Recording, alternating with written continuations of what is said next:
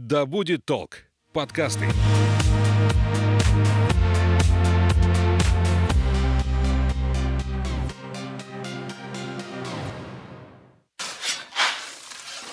Война — это не только политическое событие, это экономика, и технологии, и наука. Война стала неотъемлемой частью истории человечества. Черные копатели военной археологией не занимаются, как и не занимаются никакой археологией вообще. В России, конечно, это криминальная сторона.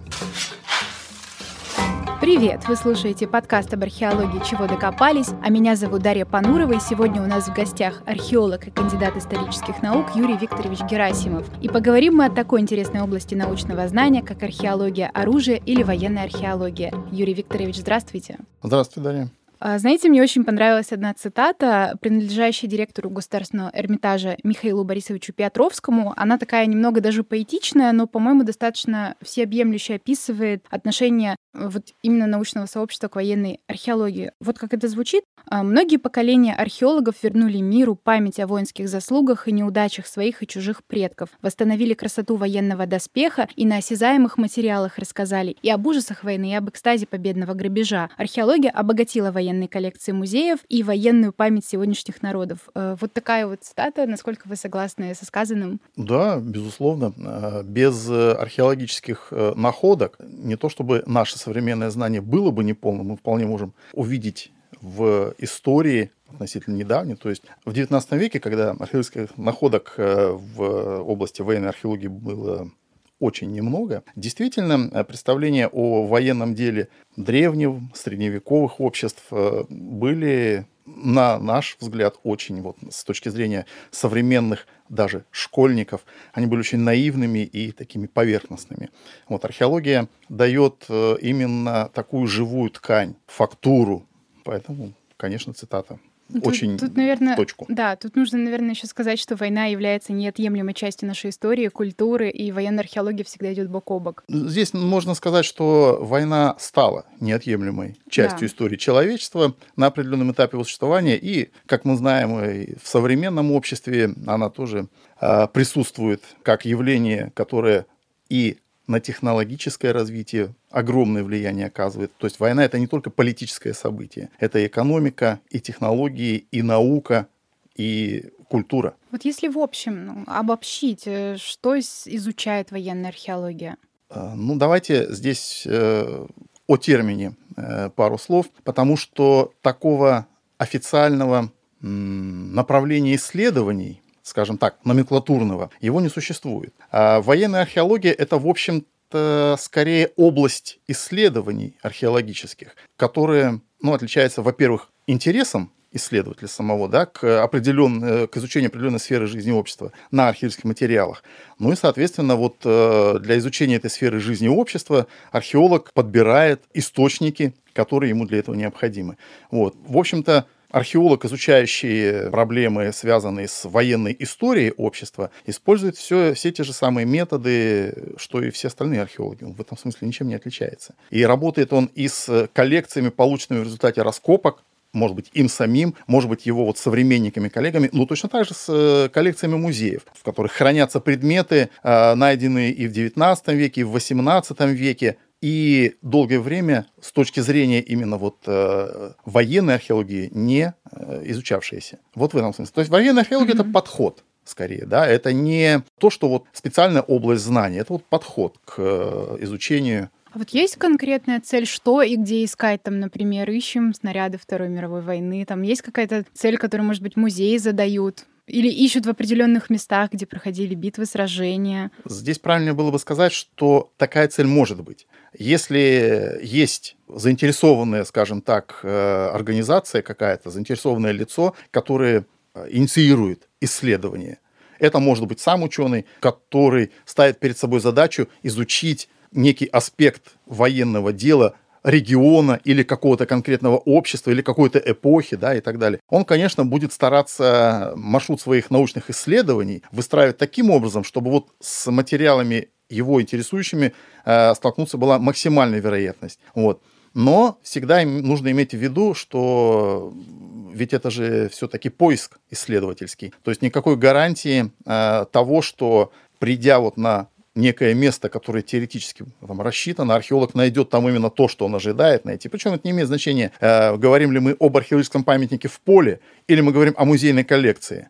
Вот. Не факт, что он найдет там именно то, что ему нужно, но э, с другой стороны, он всегда может найти что-то неожиданное. Он не ожидал этого здесь найти, но вот оно здесь оказалось. В этом смысле, как бы это, эти, нельзя назвать, что это полностью запрограммированное действие. Это всегда элемент неожиданности, элемент э, такой вот внезапности, и он всегда присутствует. А я вот сейчас прям возьму и перескочу и спрошу вас, а вы, как археолог, какие у вас были интересные находки, связанные именно с военной археологией?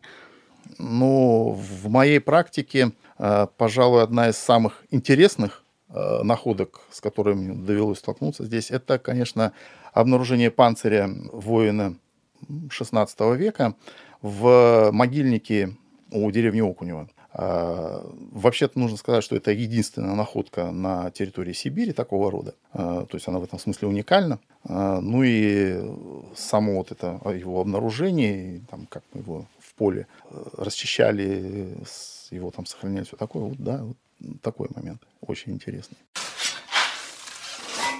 Вот у вас, кстати, еще есть кандидатская диссертация на тему оружеведения в отечественной археологии. Когда и почему вы заинтересовались этой темой? Может, это вдохновит наших слушателей, которые еще только думают, с какой из областей археологии связать свою жизнь? Как я понял, когда стал уже взрослым, к военной археологии я вообще-то с детства был расположен. В принципе, еще в школе я интересовался историей военного дела, и представлял себе свое будущее, связанное именно с э, вот этой, этим направлением. То есть я в школе хотел стать историком, изучать военное дело Средневековья, э, древности, хотя и не представлял себе, как реализуется вот этот процесс. Вот, поэтому, когда я поступил в Омский государственный университет, на исторический факультет, у меня, в общем-то, сфера научных интересов не то чтобы была определена, но я ее себе представлял в общих чертах. Ну, а дальше, конечно, уже вот в студенческие годы я э, начал работать э, в археологии, в археологической экспедиции под руководством Владимира Ивановича Матющенко, и это уже в дальнейшем и определило всю мою сферу интересов. То есть вот там в экспедиции первый раз я понял, как и что я могу изучать что меня действительно вот интересует. И, в общем-то, изучение военного дела древнего населения нашего региона стало моим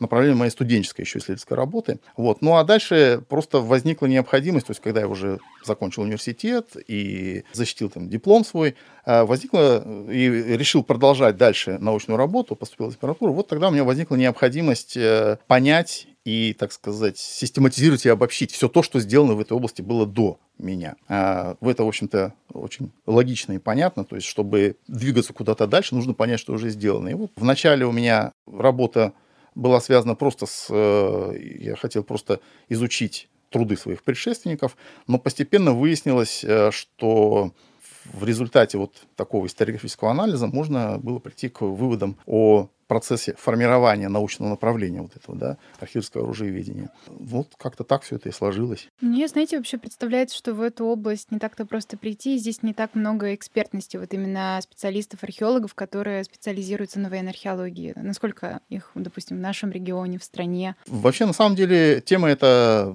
привлекает э, довольно много. Вот, кстати, привлекает довольно много. Наверное, часто любителей, потому что вообще распространен миф, что военной археологии занимаются там так называемые черные копатели. Вот если мы на YouTube зайдем, мы найдем там видеоролики, где э, черные копатели выставляют какие-то снаряды, которые они там а, орудия где-то находят, и вот они совсем не спешат это относить куда-то в музей. В общем, вообще военная археология это официальная дисциплина или даже больше хобби? Знаете, это, в общем-то, ни то, ни другое. Военная археология — это направление научно-исследовательской работы. Вот. А черные копатели, конечно, военной археологией не занимаются, как и не занимаются никакой археологией вообще. То есть э, из того факта, что они обнаруживают, ищут и находят какие-то предметы вооружения в том числе, они ни, никакого вывода о том, что они занимаются черной археологией, конечно, сделать нельзя. То есть сами-то они могут так утверждать, но это не то. А, дело-то в том, что любая находка, она сама по себе очень мало информативна. Вообще есть такой, а, как бы, есть такое суждение, немножко парадоксальное, да, а, археолога не интересуют уникальные предметы, ему нужен массовый материал. То есть, как бы, человека, вот как раз черного копателя, ему чем предмет уникальнее, тем он ему более интересен. А, совсем Коллекционеру. история. Коллекционеру, да, ему предмет этот нужен для того, чтобы свое самолюбие потешить, похвастаться перед э, коллегам или коллекционерами, в конце концов продать его подороже, потому что предмет уникальный. А может быть он такой один, а может быть их всего несколько. Вот. Для археолога столкновение с таким предметом, ну это не катастрофа, конечно, но сравнить такой предмет не с чем. Понять, а, какое место, какую роль он играл в культуре древнего населения, гораздо сложнее. Поэтому в, э, в этом смысле массовый материал, ну, скажем так, по закону сложения информации, да, из каждой единицы получаем долю информации, в итоге мы получаем огромный массив информации. Кроме того, любой предмет, он, э, его ценность многократно возрастает, когда он обнаружен в культурном слое, во взаимосвязи с другими предметами, в общем, с любыми другими остатками жизни древнего человека. А вот э, черный археолог, который вытащил его оттуда и вот э, где-нибудь на сайте там демонстрирует,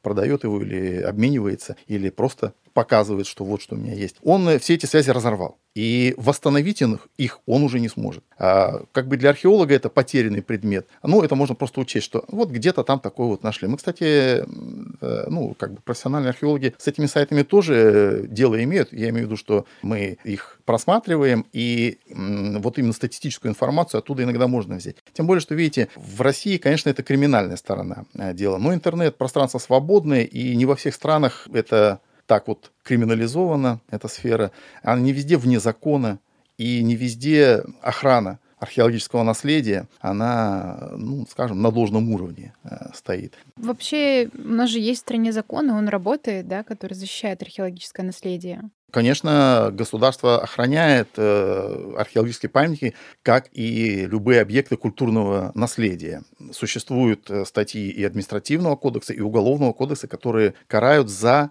разрушение таких объектов. А, то есть в том числе, а, вот в этом смысле, деятельность черных копателей – это, конечно, преступление, либо административное, либо уголовное.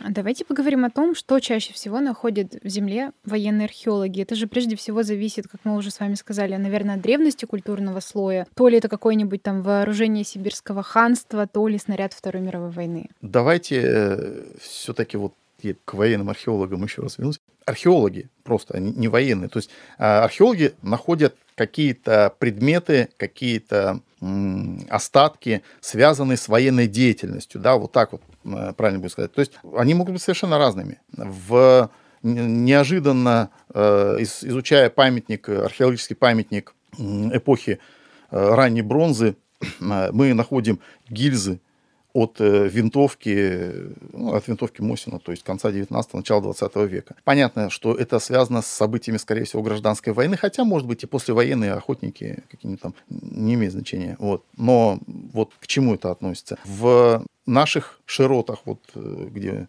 военный период э, закончился эпохой гражданской войны, а, конечно, случайные находки боеприпасов там, относительно современных и опасных, они очень маловероятны. Ну, хотя история о том, как э, в Омске находили баржу со снарядами да, в 80-х годах, это а, известные а, вещи. Нам доводилось при изучении вот, территории города в центре мы находили а, обоймы винтовочных патронов, ну, то есть такие вещи тоже случались. А в европейской части, где на территориях, где шли бои Великой Отечественной, там, конечно, археологи сталкиваются с находками и остатков и, там, и снаряды, и мины, и авиабомбы. Вот такой вопрос у меня прямо сейчас появился. То есть, ладно, если мы там какое-нибудь копье найдем или шлем, но это тоже относится к военной археологии. А если это какая-нибудь ми- мина, вот именно снаряд, пулемет, насколько это вообще безопасно вот этим заниматься? Совершенно небезопасно, это как раз опасно, и археологи сами с этими вещами не работают, конечно. Приглашаются специалисты, то есть военные, саперы, а дальше они уже принимают решение о том, можно ли а, обезопасить этот объект, чтобы его в музей передать, либо его нужно уничтожить, потому что опасность, ну, да, чтобы ликвидировать опасность. А вот были ли на вашей памяти какие-то такие ситуации, когда не получилось обезопасить и что-то там бабахнуло? Нет. Нет, э, мы, я говорю, мы с этим не сталкивались, просто у нас таких находок э, в регионе нет. Я помню, что в детстве вот в Омской области какие-то там парни нашли какой-то снаряд, он бабахнул. Где-то вот было это. Помню, очень история разошлась. Нет, э, я говорю, да, что в принципе такие как бы случаи такие у нас не исключены, потому что боеприпасы времен войны находятся, да, это бывает. Но мы не сталкивались с таким просто. А вот что насчет поисковой деятельности? Сегодня же, например, есть группа людей, объединенных общим интересом, то есть это поиск, эксгумация, идентификация останков воинов. Э, вот чем такая поисковая деятельность отличается от археологии, которая завязана на поиске военных артефактов? То есть этим занимаются уже не профессиональные археологи, получается, просто люди по интересам неравнодушные. Ну, во-первых, э, для того, чтобы изучать археологический памятник, необходимо получить официальное разрешение. Да, то есть э, государство открытый э, лист. Да, выдает открытый лист, чтобы получить открытый лист, нужно подтвердить свою квалификацию. И в этом смысле подавляющее большинство и руководителей, и участников э, вот этих вот поисковых отрядов, они, конечно, археологами не являются. В какой-то степени это хорошо, потому что профессиональное сообщество археологов, оно слишком малочисленно, чтобы заменить всех этих людей. И, так сказать, если заставить или перевести вот эту деятельность как бы только в археологическую сферу, вот в официальную археологическую сферу, то, конечно, движение много бы потеряло. В этом смысле, поэтому, они, конечно, не археологи. Но археологи, ну, что называется, по зову сердца участвуют там. Я знаю некоторых коллег, которые принимают в этом участие. Мне вот сам не довелось. Просто наши экспедиции проходят в то же время, когда работают отряды поиска, поэтому у нас вот, вот эта вот накладка, она всегда э, накладывает определенные такие вот ограничения. И второй момент, э, к археологическим памятникам, согласно действующему законодательству, у нас относятся объекты, возраст которых превышает 100 лет. Поэтому поля сражений, связанные с Великой Отечественной войной, они вот по формальному признаку к археологии не относятся, и поэтому э, поисковики, которые там работают, они, конечно, не разрушают археологический памятник, вот именно законодательно. А, но нужно сказать, что очень часто и в последнее время вот даже таким правилом становится, они работают, э, используя очень многие методики археологии. В археологии тоже есть методические рекомендации, то есть для вот археологов есть методические рекомендации о том, как организовывать и проводить работу на местах боев. А, то есть, э, в принципе, археологии никто не запрещает рассматривать вот это поле сражения как археологический объект, изучать археологическими методами. Есть такие методики, их берут на вооружение, в том числе вот э, поисковики. И, в общем-то, то, чем они занимаются, в принципе, может быть использовано и военными археологами своих исследованиях. Другое дело, что а, цели и задачи, которые ставят перед собой поисковики, они немножко отличаются. Э, Все-таки у них это связано с поиском останков, их mm-hmm. идентификацией. То есть это воссоздание памяти и увековечение памяти павших героев, да, вот э, так вот. А военная археология это, как любая наука, ну ладно, не любая наука, но военная археология, она в большей степени все-таки имеет дело с обезличенными объектами. То есть э, изучать, используя вот эти вот данные отрядов поиска, ход сражений, какие-то детали боев, да, вот это все можно, это будет уже военная археология. Для слушателей немножко уточню. В России есть несколько таких организаций, в которые можно обратиться, чтобы собрать какую-то информацию, например, о своих потерянных из-за Второй мировой войны предках. Э, есть целый журнал, называется «Военная археология», там публикуют итоги вот как раз-таки таких экспедиций, направленных на поиски пропавших безымянных солдат, чтобы потом их перезахоронить. Где и в каких условиях военные артефакты лучше сохраняются? Ну, нужно, здесь э, нужно исходить из того, что сами по себе военные артефакты — это вещи очень разноплановые. Ведь э, война и соответственно, ее инструментарий, то есть оружие, появляется в истории человечества уже в эпоху неолита. И первое оружие, которое дошло до нас, оружие именно не, не орудие охоты, а именно оружие для войны, а вот оно изготавливалось из камня или с использованием камня, то есть оно там составным было, но это не важно. Вот, каменные артефакты сохраняются в любых условиях достаточно хорошо. Оружие из бронзы тоже достаточно хорошо сохраняется в земле, и прекрасные образцы и копий, и кинжалов бронзовых до нашего времени дошли, а наконечники дротиков, стрел, они хранятся в музеях, очень хорошей сохранности. Некоторые из них э, буквально в полной боевой готовности. Вот, немножечко подправить лезвие, и можно использовать его как холодное оружие. Вот. Предметы из железа хранятся гораздо хуже. Железные э, мечи, железные копья, железные топоры, ножи и наконечники стрел сильно коррозируются, и очень часто э, ни специалист вообще не может отличить, что это, определить принадлежность какого-то фрагмента железа к предметам вооружения. Мне кажется, что это какая-то более поздняя история, когда вот изготовление орудий приобрело характер массовости, и уже стали делать из металла, и оно портится. Нет, это связано просто с химическими свойствами железа. Ну, как бы да. С тем, что сам по себе металл активный, Не, про то, что раньше вот из бронзы делали, там где-то даже что-то из золота, а вот потом позже там уже... Ну, из золота оружие все-таки никогда не, не делали. делали, да. Я так думаю, что Слишком... какие-то копии. Это... Нет, есть вот эти, да-да-да, есть э, такое там золотые шлемы, золотые доспехи. Это такой образ из э, эпосов разных народов. Он у многих там. Но на самом деле единственное, что вот тоже военная археология это доказала, показала наглядно, э, что, во-первых, э, все-таки из золота предметы, они очень тяжелые и мягкие. Слишком мягкие для того, чтобы выполнять свои функции какие-то там, хоть ударные, то есть хоть атакующие, хоть защитные. А вот другое дело, что железные шлемы или бронзовые шлемы покрывались инкрустациями золота, покрывались золотой фольгой или деталями золотыми. И вот, получается, такие золоченые. Вот это, да, такие вещи известны, такие предметы обнаружены. Все-таки золото должно нести какую-то красоту, а война — это про насилие и разрушение. Можно так, наверное, сказать.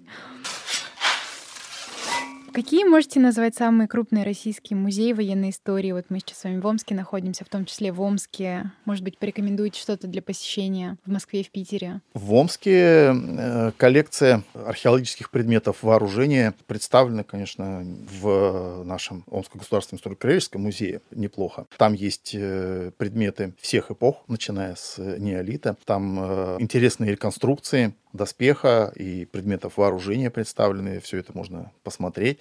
Вот. Э, есть э, еще у нас такие музеи не общего доступа, но тем не менее э, это музей археологии педагогического университета, Омского государственного педагогического университета и музей археологии и этнографии Омского государственного университета имени Достоевского.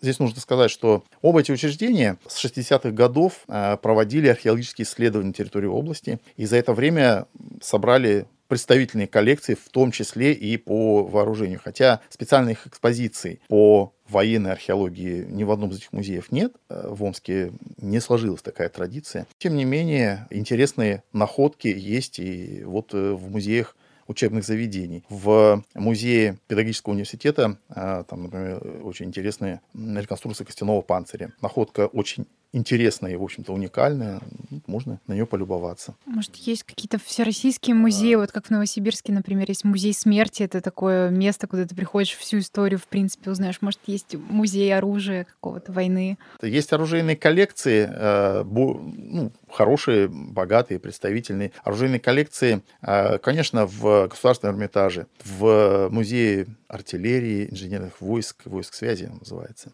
Конечно, в ГИМе, Государственном историческом музее в Москве. И вообще нужно сказать, что коллекции вооружения, археологического вооружения, они представлены во всех музеях краеведческой направленности, в общем-то, даже независимо от их э, расположение, да, вот так скажем. То есть в любом музее можно обнаружить интересные артефакты, интересные предметы. Например, э, в Краеведческом музее в Черлаке э, экспонируется вообще великолепный экземпляр скифского кинака. Кинак так, это что? Это, это меч, э, меч скифского времени, то есть раннего железного века, шестой, пятый века до нашей эры, примерно вот датировка такая. И нужно сказать, что такого экземпляра, например, в нашем областном музее нет. Ну, подобного экземпляра нету. А вот здесь он есть. В Муромском краеведческом музее э, хранится уникальный экспонат. Это э, железный кинжал раннего железного века, рубеж Р, там первый век до нашей эры, первый век нашей эры. Значит, э, на клинке и рукояти кинжала гравировка гравировками показаны зооморфные изображения. Вот. И нужно сказать, что вот это как раз тот самый случай уникальной находки. То есть э, такого кинжала, второго такого кинжала пока неизвестно. Хранится он вот э, в скромном краеведческом музее э, района. Интересно. Последний вопрос для тех, кто заинтересуется. Вот как получить эту специализацию, где выучиться на военного археолога или, в принципе, на археолога, который занимается поиском военных артефактов? В Омске на исторических факультетах Омского государственного университета имени Федора Михайловича Достоевского, да, и в Омском государственном педагогическом университете э, есть специализация археология. Э, то есть э, студенты исторического факультета могут выбрать себе эту специализацию и пройти соответствующий курс обучения. В дипломе, правда, при этом археология специальность не, не значится, там остается специальность история. Вот. Но вот в Омском государственном университете сейчас открыто направление полевая археология. И здесь уже это направление магистратуры, и окончив бакалавриат, студенты могут э, перейти на магистратуру, получив уже именно археологическую специализацию. Ну, ближайшие к нам центры такие, конечно, это Новосибирск. Новосибирский государственный университет, вот это один из центров, к слову сказать, один из центров э, военной археологии в Сибири, такой вот классический, то есть э, сибирская школа военной археологии, давайте так назовем, она связана как раз с одним из э, э, преподавателей, педагогов э, Новосибирского государственного университета Юрием Сергеевичем Худяковым. Это один ну, мой учитель, к сожалению, ушел от нас уже. Вот. Но, тем не менее, он был именно основателем вот сибирского археологического оружиеведения, у него много работ. Он воспитал достойных преемников себя в том числе пока вас. Не, себя не отношу. Вот. Но, тем не менее, сейчас там э, исследования эти продолжаются, то есть, несмотря на то, что вот, Юрий Сергеевич уже не занимается, но исследования продолжаются, конечно, и в этом смысле там э, студенты, которые интересуются именно военной археологией, они, конечно, могут э, найти себя. Так, ну, нужно сказать, что на исторических факультетах всех университетов любой направленности, конечно, специализация археологии присутствует вот, в России. Поэтому выбор широк. Вот. Но из таких вот центров, которые именно очень тесно связаны с археологией, я бы назвал, конечно, Новосибирский государственный университет, а Московский государственный университет, ну и СПБГУ. В Екатеринбурге, да, кстати, Уральский государственный университет тоже угу. сюда следует включить. Для наших слушателей, которые вас не видят, но я хочу отметить, что э, Юрий Викторович сегодня пришел в замечательной рубашке цвета хаки, то есть под цвет военной археологии. Это замечательно. Спасибо за беседу. Спасибо вам за то, что пригласили. С удовольствием э, поучаствовал. Будет возможность, может быть, продолжим. Конечно.